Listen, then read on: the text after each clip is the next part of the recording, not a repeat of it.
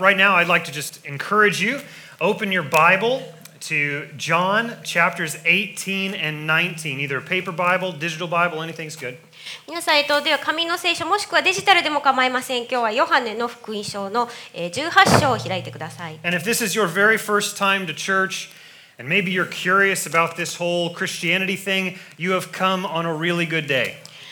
もしその今日初めて教会に来たという方そしてキリスト教って一体何なんだろうと疑問に持っている方がいらっしゃれば今日は本当に良い日に来られたと思います And that is because today we are talking about the very center of the Christian faith, the cross of Jesus, Jesus' death on the cross. それは今日はそのキリスト教の本当に信仰の中心であるイエス様の十字架上の死についてそのお話をするからなんですね。Now, if you've been a Christian for a very long time and you've come to church thousands and thousands of times, you're here on a really good day.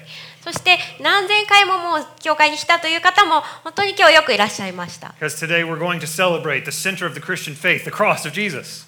で今日はクリスチャンの信仰の中心であるイエス様の十字架上の死について、えー話をします。I want to ask is anyone here wearing a cross today? で皆さんの中で今日あの身に身につけている方いますかク.ロス身につけ Maybe ている a, a 方 necklace or a shirt. Yep, we have a necklace. ネックレスと Yes, か yes. ネックレスの方います Maybe a ね tattoo or anything like that? あタトゥーとか Nobody would do that す in か Japan, いない right? ですかね日本では Okay, so the cross is a worldwide symbol because of Jesus. このクロス十字架が世界全国でその全国でえーシンボルとして使われるようになったのはイエス・キリストに理由があります Let's all say cross in English, 英語で cross と言いましょう。言いましょう。Ready? Say no. Cross. じゃあ十字架で、日本語で十字架。Okay, ready? We're going to say 十字架 in Japanese. Say no. 十字架。Wonderful. Now it's interesting that the cross is the main symbol of Christianity because that's the way Jesus was killed. でこのキリスト教のあの主要なシンボルに十字架が使われていますがこれは非常に面白いことでなぜならそのイエス様が十字架上で殺されたそれはその死刑の道具だったからです。Now, Jesus lived during the time of the Roman Empire's reign over Israel, and that is the way that the Romans executed people. 当時そのイエス様がこの世にえ来られた時イスラエルを支配していたのはローマでしたローマ帝国がそのようにしてこう.死刑にしたその死刑用のえ道具だったわけです So, if Jesus would have come to Japan in 2018, the method of execution that he would have faced would have been hanging. 例えばイエス様が今の時代の日本に来られたとしたら十字架刑ではなくて、まあ、顔を隠してそして、えー首吊りの刑になっていたと思います really difficult for us to imagine necklaces having a hangman's noose on them. 例えばそのハングマンの,、まあ、その道具というものをネックレスにしているというのはちょっと想像しがたいです But that was the cross, was the method of, of execution for criminals. しかし実際にこれはさまざまな犯罪人を処刑するために使われていたんです So, why is the cross, which killed Jesus, why is that our symbol? ではどうしてイエス様を死に至らしめたこの十字架というものを私たちキリスト教ではシンボルとして使うんでしょ Why do we love it? うなぜそれを愛すんでしょうか I, as a Christian, love the symbol of the cross. It's precious to me.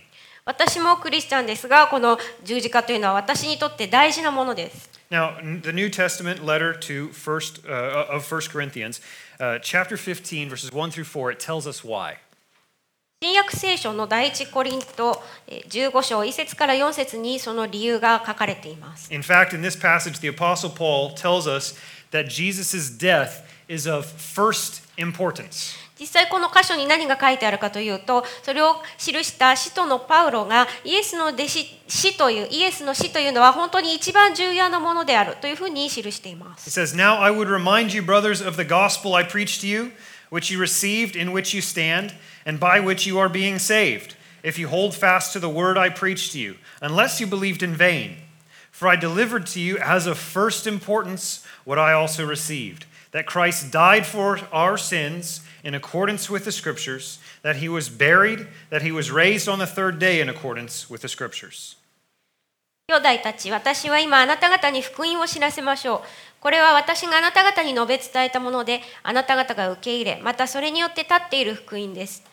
またもしあなた方がよく考えもしないで信じたのでないなら私の述べ伝えたこの福音の言葉をしっかりと保っていればこの福音によって救われるのです。私があなた方に最も大切なこととして伝えたのは私も受けたことであって次のことです。キリストは聖書の示す通りに私たちの罪のために死なれたことまた葬られたことまた聖書の示す通りに3日目によみがえられたこと What is the most important thing that you know? Facebook. 例えばそれ最も重要なことというのは何でしょうか Is it the number of friends that you have on Facebook? 例えばその Facebook 上に何人友達がいるかということでしょうか Is it your bank card PIN number?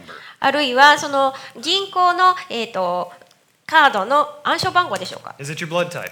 あるいは自分の血液型でしょうか Uh, is the most important thing you know your kids' birthdays? または自分のその子供の誕生日でしょうか How about your wife's name? あるいは奥さんの名前 How about your own name? 自分の名前はどうでしょう The Bible says that this is the most important thing you can know. 聖書の言っているあなたの知り得る最も重要なことというのは次のことです Christ died for our sins in accordance with the scriptures. He was buried. He was raised on the third day in accordance with the scriptures. キリストは聖書の示す通りに私たちの罪のために死なれたこと、また葬られたこと、また聖書の示す通りに3日目によみがえられたこと。This is something これは私たちが毎日その思いを巡らすべきことです。また私たちの人生を通して考えるべきことなんです。また、この十字架とそしてイエス様のよみがえりについて毎日あの考えるべきです。If we get dementia, the very last thing that should leave our minds is the fact that God sent his son Jesus to die for us and that he rose again. でもし私たちが例えばその認知症になってしまったとしたら私たちが最後まで覚えているべきことというのは神様がにイエス様をご自分の御子であるイエス様をこの世に死ぬように私たちの罪のために十字架上で死んでよみがえるために送られたという真理を覚えているべきです。Now, verses 1 and 2 say that these events are the gospel. さて一節二節にはこれらのことというのが福音であると書かれています。And by believing this and trusting Jesus for our whole lives, we are saved. そしてこのことを信じそして一生かけてイエス様を信じることで私たちは救われます。This truth is the most important truth. この真理こそが最も大事な真理です。Why? なぜでしょうか Let's look really, really closely at verses 3 and 4. では3節4節をもう少し詳しく見てみま It す。said Christ died. キリストが死なれたとあります。Now, Jesus is God, イエス様は神様です。He's the creator. そして創造主です。He was never created. イエス様が作られたということはありません。イエス様は人となられてこのように来られました。その時を私たちはクリ,ク,リクリスマスとして祝っています。Turn to the person next to you and say Merry Christmas. 隣の人にメリークリスマスと言ってみましょう。メリークリスマス、タカコさん。Okay. He became a human, he put on flesh so that he could die. イエス様はこう自分が死ぬことができるように人となられ肉の体を持ってこの世に来られました He did not faint, 決して失神したわけではないんですね He died on the cross. 十字架上で死なれました God could have sent His Son Jesus to come at a different time under a different form of capital punishment. 神様はイエス様をその別の形で死刑になるように別の時期時期にこの世に送ることもできたと思います.しかし神様はイエス様が十字架上で死ぬようにされました One of the reasons that God planned for Jesus to die on the cross was because it was a public way to be executed. 神様がこのこの十字架上での死刑というのをご自分の御子の死のために選んだ理由というのは計画された理由というのはこれが公開刑だったからです。For people to be amazed at his resurrection. Is it good? Okay. Uh, for people to be amazed at his resurrection, everyone had to see that he truly, truly died. だから全ての人がご自分のそのイエス様のよみがえりに驚くためには本当にイエス様が死んでしまったのだ死なれたのだということを知る必要がありました。If he had died of illness in his room and then three days later emerged to say that he had risen from the dead, nobody would have believed that he actually died. 例えばイエス様がこの自分の部屋の中で、えー病気になって死んでしまいそして3日後によみがえったとしても、えーそして自分でよみがえったんだと言っても誰も信じないでしょう He died on the cross in a horrible, painful way so that the world would know that he really died. イエス様はその本当に恐ろしくそして痛々しい方法で十字架上で誰もがし知ることができる方法でご自分が死なれたというのを見ることができる方法で死なれました So why did he die? ではなぜ死なれたんでしょう Verse 3 also says, for our sins. この3節には私たちの罪のためにと書いてあります Sin deserves punishment. 罪の報酬は死ですあすみません死罪は必ず罰を受けるべきです And the Bible says the punishment for sin is death. で聖書にはこの罪の受けるべきえ罰というのは死であると書いてあります Jesus received that punishment in our place. イエス様は私たちの代わりにその罰を受けてくださいました Now I want you to notice it doesn't say that he died for sin. でここで注目してほしいのはイエス様がその罪のために死んだとだけ書いてあるわけではないんです。ためにと no, ために. It says he died for our sin. 私たちの罪のためにと書いてあります。That means that we have all sinned. We have a punishment that we deserve. つまり私たちは皆罪を犯して私たちが受けるべきその死というえー処罰があったということです。But Jesus received that punishment for us in our place. しかしイエス様がその死という罰を私たちの代わりに受けてくださいました。The cross is precious because that is where Jesus saved me from the death penalty that Jay Greer's sins deserve. 私自身、ジェイ自身、私自身のためにイエス様がこの死の対価を払ってくださり、救ってくださった。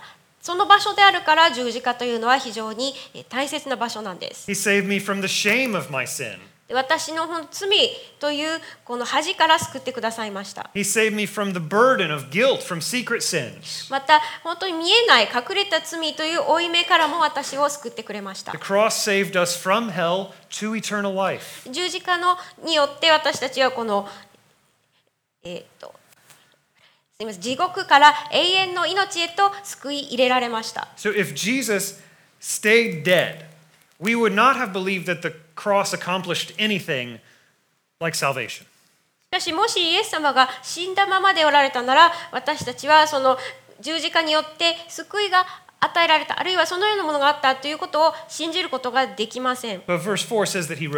しかし4節にはイエス様がよみがえられたと書いてあります。来週もイースターありますけど私たちはこのよみがえりをお祝いします。礼拝は11時と2時にあります。もう一つあの面白い部分があるんですね。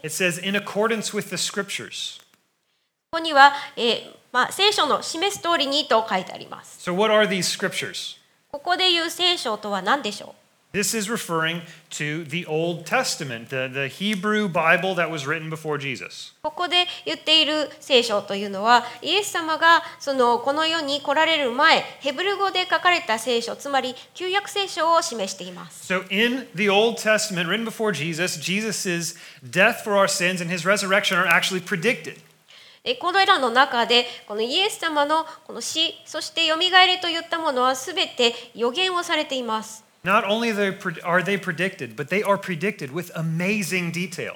またただ単に予想というようなものではなくて驚くべきその詳細にわたって書かれています Now, Jesus is the Christ, or in Hebrew, the Messiah. イエス様はキリストあるいはそのヘブル語でいうメシア救い主です These prophecies about the Messiah are called messianic prophecies. ですのでこのメシアに関する予言というのはメシアの予言メシアニック予言と言われてい Now, ます there are prophecies about Jesus that were given before Moses, but we're going to start with Moses today. このイエス様に関する予言というのはモーセの時代よりも前からあったんですけれども今日はモーセのところから始めたいと思います Now, Moses wrote the first five books of the Bible around 1500 BC. モーセが最初のその聖書の5つの書簡を書き記したのは BC1500 年ほどでした。So, we need Moses to come on up here. えっと、モーセにはちょっと上がってきてもらいましょう。And uh, Moses, we have your, your Moses staff right え here. ーこれが杖ですね。モーセの杖です。And uh, God used Moses to institute something called the Passover. で、モーセを使って神様はヘブル人に対し杉越の祭りというものを示されま Now, した。during the first Passover, a lamb's blood was put on the doors and windows of Jewish people's houses to mark them as God's people so that they would not be killed by the plague of death. この杉越の祭り、一番最初の杉越というのは、ヘブルの人々の家のその門のところに羊子羊の血を塗ってそしてえ神様が自分の民をそれによって殺してしまわないように印とされたということなんです。So around 1500 BC, here's one of the instructions about that Passover lamb that Moses gave, and it's written in Exodus chapter 12, verse 46. さてその神様がモーセに与えたこの子羊に関する指示というのがえの一つが出エジプト12章の46節に記されています He said, You shall not break any of its bones. そのまたその骨を折ってはならない Now, later, Jesus was called the Passover lamb. イエス様は後にその神様の杉越の羊と言われます He was called the Lamb of God. 神の子羊と言われます Uh, in fact, Jesus was arrested and killed during the Passover feast. 実際イエス様はこの杉越の祭りの間に殺されました So, Jesus is the lamb that died and saved us from death. ですからイエス様は私たちを死から救うために死んでくださった子羊なんです And Moses gave a preview of this in Passover. そしてイエスイエス様の前の時代にそのモーセがこの杉越の祭りという声を通してこの予告を与えているわけです Now, around 1000 BC, David came along. さて次にその BC1000 年ほどの時にダビデがやってきます Okay, David, come on up here. ダビデ David looks. David looks a ton like Ayumu. あの歩夢さんに随分似ているダビデです Okay, right there, my, my friend. Uh, David, here's, here's your sling for killing giants. あの巨人をやっつけた時の石投げですかね Okay, now God gave David a lot of prophecies about the Messiah. はい That's、ダ why ビ the デには step. 神様がたく Okay. さんの予言を与えられたのでちょっと There 長 we く go. なってま Yeah, す。why not go up one more, あ David? だからこの段が Alright. 必要だったんですね。Perfect, David. は Okay. い、完璧です。Yotsukete. Okay. Now, David talked about the betrayal of the Messiah in Psalm 41, verse 9. さてこのえ詩編41編の9節にはメシアがこう裏切られるということが記されています。 He said, Even my close friend in whom I trusted, who ate my bread, has lifted his heel against me. 私が信頼し私のパンを食べた親しい友までが私に背いてかかとを上げた。 And we remember that Jesus fulfilled this prophecy when he handed Judas a piece of bread. そして覚えてえ思い出してほしいのがイエス様がこうユダに最後の晩餐の時にパンを一かけら渡したことによってこの予言が成就されたということで Now, in す。Psalm 22, David prophesied about the suffering of the Messiah. それから詩編の22編ではダビデはメシアの苦しみについて予言しています。In Psalm 22, he said, My God, my God, why have you forsaken me?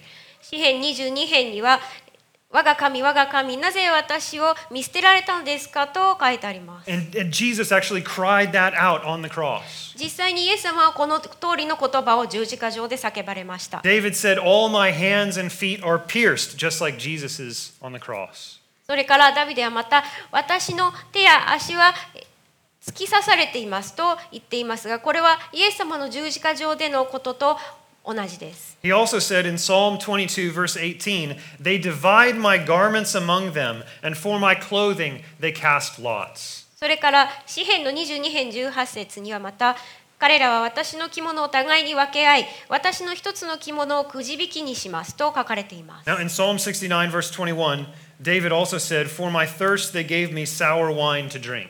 また詩編69編の21節にダビデはえ私が乾いた時には巣を伸ばせましたと書いてあります。Now, next, around 700 BC, there was a prophet named Isaiah. その後 BC700 年頃には別の預言者イザヤという預言者が現れます。Isaiah, come on ここに.長いあの巻物じゃさい。Now, Isaiah, he wrote a very long scroll. 非常 right に.長いあの巻物状の書物を書き記し All た right, 人で Isaiah, す。you're right here. Here's your scroll. Now, there are four gospels about Jesus in the New Testament.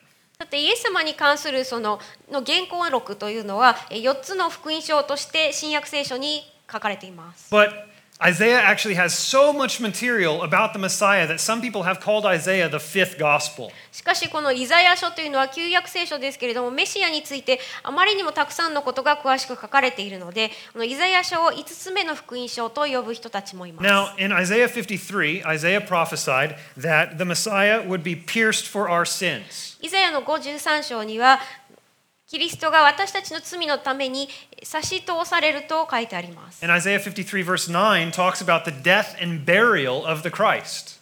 また、えーイザヤのこのごあすいませんその後、えー私たち53章の9節にはキリストの死とそして、えー埋葬について書かれていま It す。said this And they made his grave with the wicked and with a rich man in his death.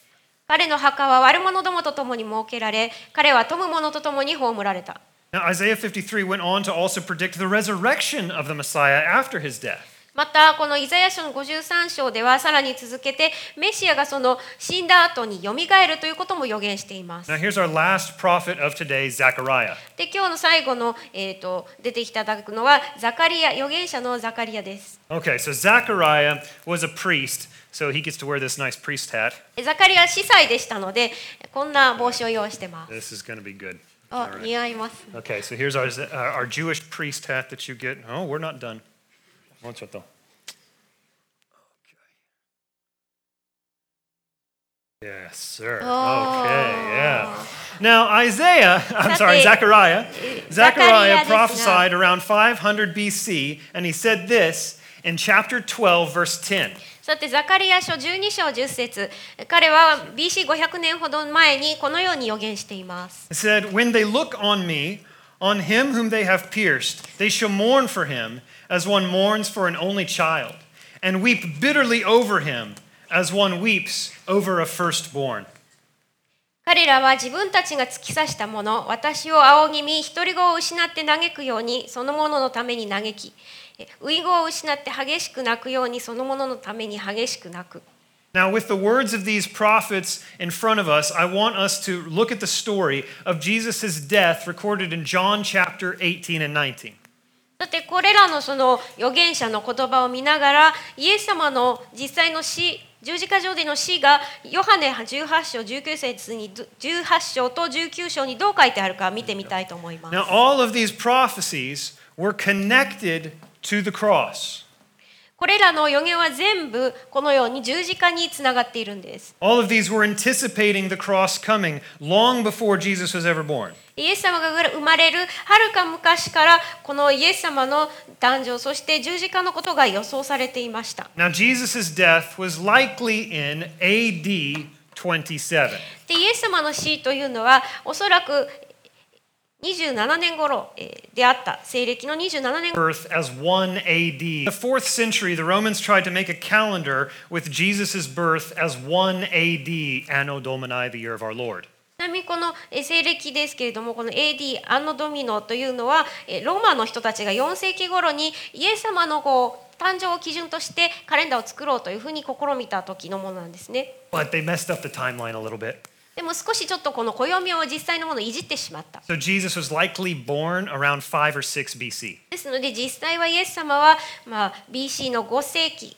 5年か6年ぐらいに生まれたと言われています。Now,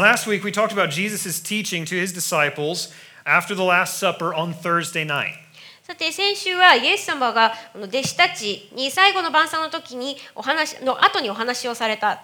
これが木曜の夜であったという話をしました that night, Jesus was arrested and betrayed by で Judas. その夜にイエス様は捕らえられてそしてユダによって裏切られます Jesus was then put on trial in John 18 in front of the high priest and the religious leaders. それからイエス様はヨハネの18章にあるように大祭司のもとに連れて行かれてそして、えーそこに宗教指導者たちもいて裁判を受けます And during the trial, Jesus' disciple Peter denied knowing Jesus, and then he abandoned Jesus. しかしその裁判の最中にイエスの弟子であるペテロはイエス様は知らないと言ってイエス様を否定しそして彼を見捨てます。次にイエス様はローマの総督であるピラトのもとに連れて行かれて裁判を受けます。ピラトは信じていたイエス様を解放したいと思っていました。ピラトはイエス様が無実であると確信があったので、なんとか彼を解放したいと思いました。しかし、群衆はイエス様が自分が神の御子であるという神を冒涜する発言をしたとして、イエスを殺してほしいと願っていました。To try to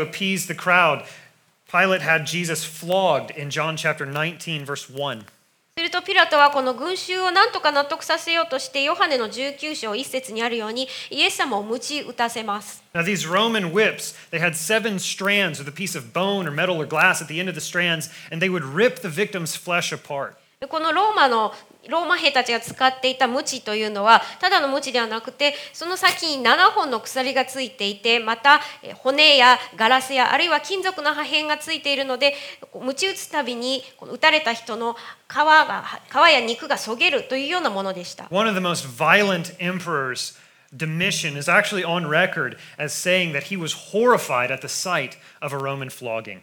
例えばそのドミティアヌス帝という非常にローマでも暴君の一人として数えられている人でさえもこのローマ人の鞭打つ姿があまりにも恐ろしいというふうに書き記したとあります。Finally, the crowd got their way, and Pilate sentenced Jesus to be crucified. そのような鞭打ちを受けた後えピラトは結局群衆に負けてそしてイエス様は十字架刑に処されることになります。Jesus was taken to a hill called Golgotha and crucified between two criminals. こうしてイエス様はゴルゴタの丘というところに連れて行かれ2人とになります。Now, まあ、別の犯罪人の間で3人並んで死刑を受けることになります。now part of the pay of the Roman executioners was that they got to keep the clothes of the victims. さてこのローマのえー死刑執行人ですけれども彼らはその受刑者の服を取っていていいそれが彼らの給与の一部として認められていました I want you to remember the prophecy of David, and I want you to read John chapter 19, verses 23 through 24. ここでまたダビデの予言が出てきますのでヨハネの19章23節24節を見てみましょう It says, When the soldiers had crucified Jesus, they took his garments and divided them into four parts, one part for each soldier, also his tunic. But the tunic was seamless, woven in one piece from top to bottom. So they said to one another, Let us not tear it, but cast lots for it to see whose it shall be. This was to fulfill the scripture, which says, They divided my garments among them, and for my clothing they cast lots. So the soldiers did these things. さて兵士たちはイエスを十字架につけるとイエスの着物を取り一人の兵士に一つずつ当たるよう四分したまた下着をも取ったがそれは上から全部一つに縫った縫い目なしのものであったそこで彼らは互いに言ったそれは裂かないで誰のものになるかくじを引こう それは彼らが彼らは私の着物を分け合い私の下着のためにくじを引いたという聖書が成就するためであった Now, while hanging on the cross, Jesus became thirsty. そしてイエス様は十字架上につけられている間に喉が渇きます And John chapter 19, verses 28 and 29 says this After this, Jesus, knowing that all was now finished, said, To fulfill scripture, I thirst. And a jar of sour wine stood there. So they put a a sponge eh, full of sour wine on a hyssop branch, and they held it up to his mouth. この後イエスはすべてのことが完了したのを知って聖書が成就するために私は乾くと言われたそこには水ぶどう酒のいっぱい入った入れ物が置いてあったそこで彼らは水ぶどう酒を含んだ海面をヒソプの枝につけてそれをイエスの口元に差し出した after Jesus uh, had the drink, Jesus said, It is finished. これを飲まれた後イエス様は完了したとおっしゃいました And with that, Jesus gave up his spirit and he died. こうしてイエス様はご自分の魂を委ねられそして死なれます Now, victims in, in crucifixion, they have to actually lift themselves up on the nails in their feet in order to breathe. この十字架刑というのは本当にその過酷でこの受刑者たちは足にこう釘を打たれているわけですけれども、息をするためにはその足の釘の上に自らこう乗っからないといけなかった。So、またこの死を早めるためにその、そのように使う足を折るということがよくありました。実際に兵士たちがやってきて、そのすねの骨を折ろうとするわけですが、横の人たちには、折った折ったけれどもイエスはもう死んでいたので必要がなかったとあります Read John 19, 33 through 37, and remember what Moses said about Passover lambs, and then also remember Zechariah's prophecy.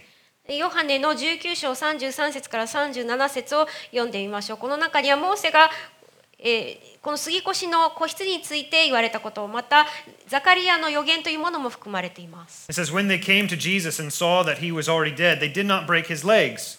But one of the soldiers pierced his side with a spear, and at once there came out blood and water. He who saw it has borne witness. His testimony is true, and he knows that he is telling the truth, that you also may believe. For these things took place that the scripture might be fulfilled. Not one of his bones shall be broken. And again, another scripture says, They will look on him whom they have pierced. しかしイエスのとこに来るとイエスがすでに死んでおられるのを認めたのでそのすねを折らなかった。しかし兵士のうちの一人がイエスの脇腹を槍で突き刺した。すると直ちに血と水が出てきた。それを目撃した者が証をしているのである。その証は真実である。その人があなた方にも信じさせるために真実を話すということをよく知っているのである。このことが起こったのは彼の骨は一つも砕かれないという聖書の言葉が成就するためであったまた聖書の別のところには彼らは自分たちが突き刺した方を見ると言われている After his death, Jesus was buried in a tomb which had never been used. その死の後イエス様は一度も使われたことのない墓に寝かされます And that was actually very expensive because many tombs were reused over and over again. このようなその使われていない墓というのは非常に高価であって大体の墓は何度も何度もそう使い回しをされているもので Verse した 40 through 42 says So they took the body of Jesus and bound it in linen cloths with spices, as is the burial custom of the Jews. Now, in the place where he was crucified, there was a garden, and in the garden a new tomb in which no one had been laid. So, because of the Jewish day of preparation, since the tomb was close at hand, they laid Jesus there. 40節から42節。そこで彼らはイエスの体を取りユダヤ人の埋葬の習慣に従ってそれを香料と一緒に雨布で巻いた。イエスが十字架につけられた場所に園があってそこにはまだ誰も葬られたことのない新しい墓があった。その日がユダヤ人の備えの日であったため墓が近かったので彼らはイエスをそこに収めた。Jesus' death happened according to the scriptures. イエス様の死というのは聖書に従ってえ起こったものでした This is not like predicting the outcome of a sports game or the present that you're going to get on your birthday or the weather the next day. この予想するということは例えば何かのその大会試合の大会の結果を予想するとかどんなプレゼントを誕生日にもらうとかあるいは天気予報をするとかそのようなものとは全く違います。These prophecies were put in place by God hundreds and sometimes thousands of years before Jesus. これらの予言はすべて神様によってものによっては100年もあるいは1000年もイエス様が生まれる昔から神様が計画的に置かれたものです。And they were all fulfilled perfectly. そしてそれら一つ一つがすべて完全に成就されました。Let's, uh, let's thank all of our prophets here. 預言者の皆さんありがとうございました。You guys can take this stuff to the uh, sound booth. Let me help you, my friend.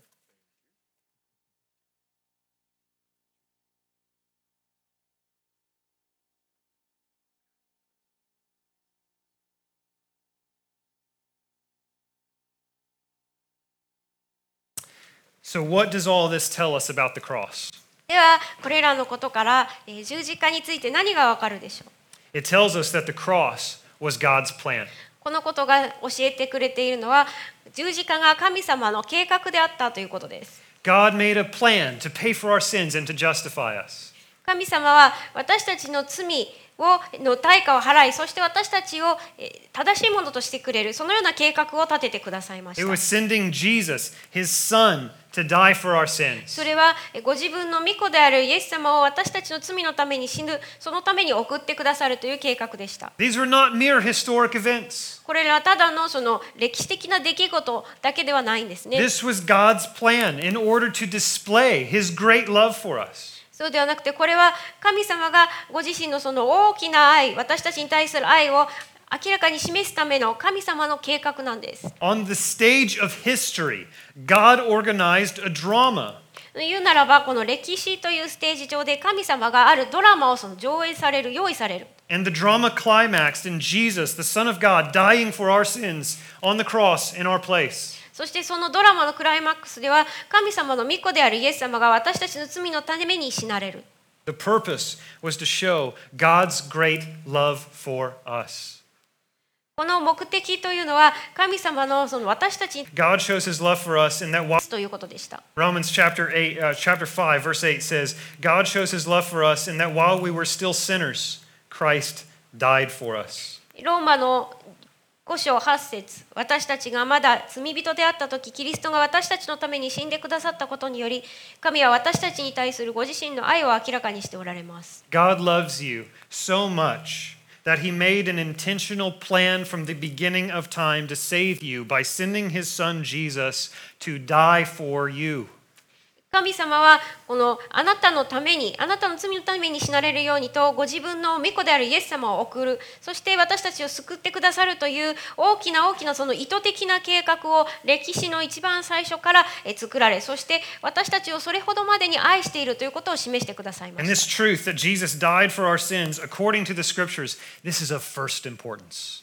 またこの真理イエス様がえ私たちの罪のために死なれた。それが聖書の示す通りであったというのは第一に重要な物事です This Friday is Good Friday, which marks the day when Jesus died for us.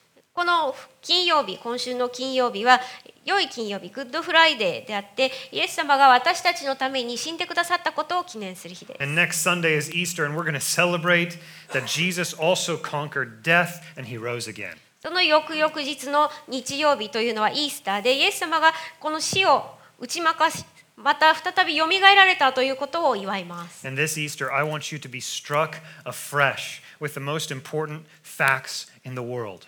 今年のこのイースターには、本当に神様が示されたこの最も大事な世界の中で一番重要な事実というのを新たに心新たに受け入れてほしい知ってほしいと思います Your Creator loves you, あなたを創造してくださった方があなたを愛しています He came and He died for you. そしてあなたのために来られあなたのために死なれるために来られました He's alive.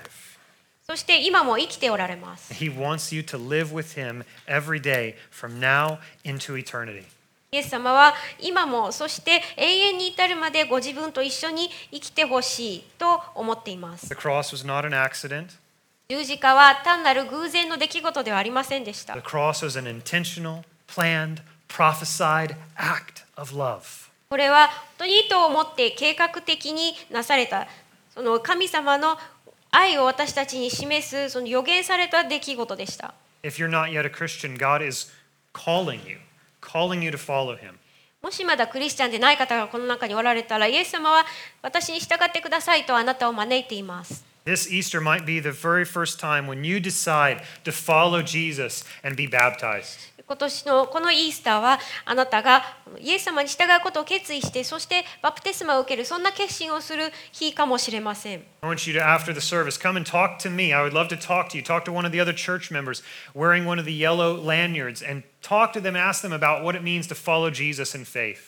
教会のこの礼拝の後にぜひ私でも J でもあるいはその黄色いストラップをしている人誰かしらに話しかけてください皆さんにそのイエス様のその信仰を持ってイエス様に従うというのはどういうことなのかぜひ知ってほしいと思います If you're a Christian, we want to declare our faith and remember Jesus through taking communion today. またえこの中のクリスチャンの方も今日は皆さんに再びこのご自分の私たちの信仰をえ宣言したいと思いますそれは今日あのまたこの後で生産式をしますのでそのことによって行いたいと思います Today is Palm Sunday when Jesus entered Jerusalem in order to be killed.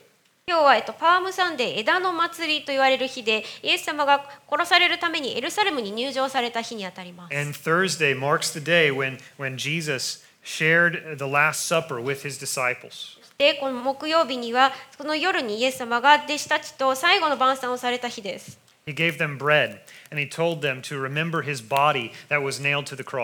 イエス様はその弟子たちにパンを取り、そしてご自分がその十字架上に釘打たれる自分のこれを体として覚えなさいと言われました。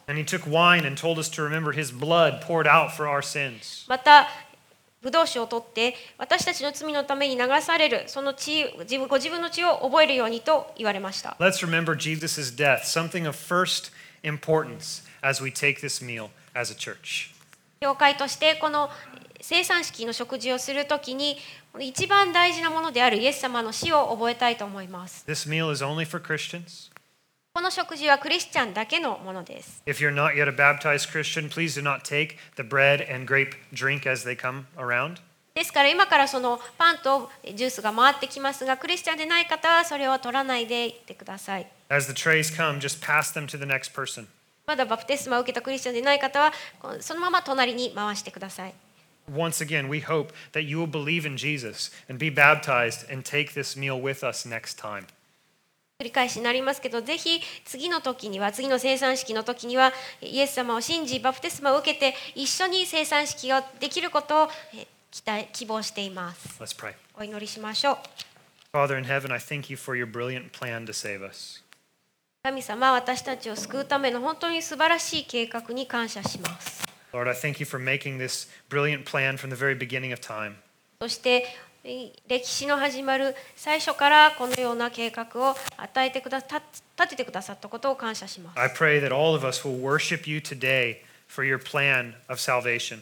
このあなたの救いの計画の上にすべてのものが本当にあなたを賛美します。I pray that you will help us to see your love for us so clearly today.